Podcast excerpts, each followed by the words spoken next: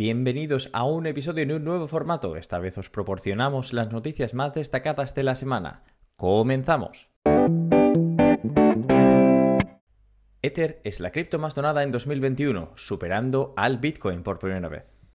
En la misma línea, las donaciones al navegador Tor han aumentado más de un 800% en 2021.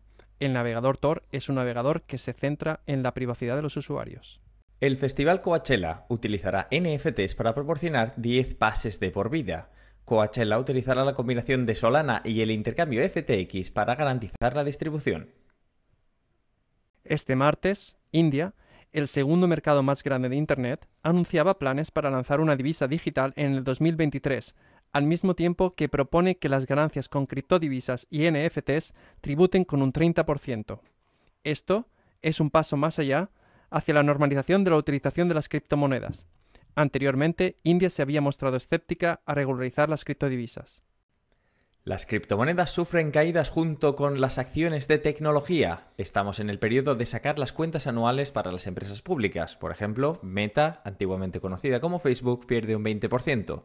Y en este periodo Solana se ve especialmente golpeada al sufrir un hack de 325 millones de dólares. Binance comunica a sus usuarios en España sobre los motivos de su reciente registro en el Banco de España. Este registro le permitirá operar en España legalmente al mismo tiempo que deberá someterse a las reglas habituales anti-blanqueo de capitales a las que se someten bancos y otras instituciones financieras tradicionales. La compañía madre de Google, Alphabet, está explorando lanzar productos usando tecnología blockchain y Web3, según confirmó su CEO, Sundar Pichai. Se espera que esto, de producirse y materializarse, se traduzca en una amplia expansión de la adopción cripto. Y hasta aquí las noticias cripto de la semana.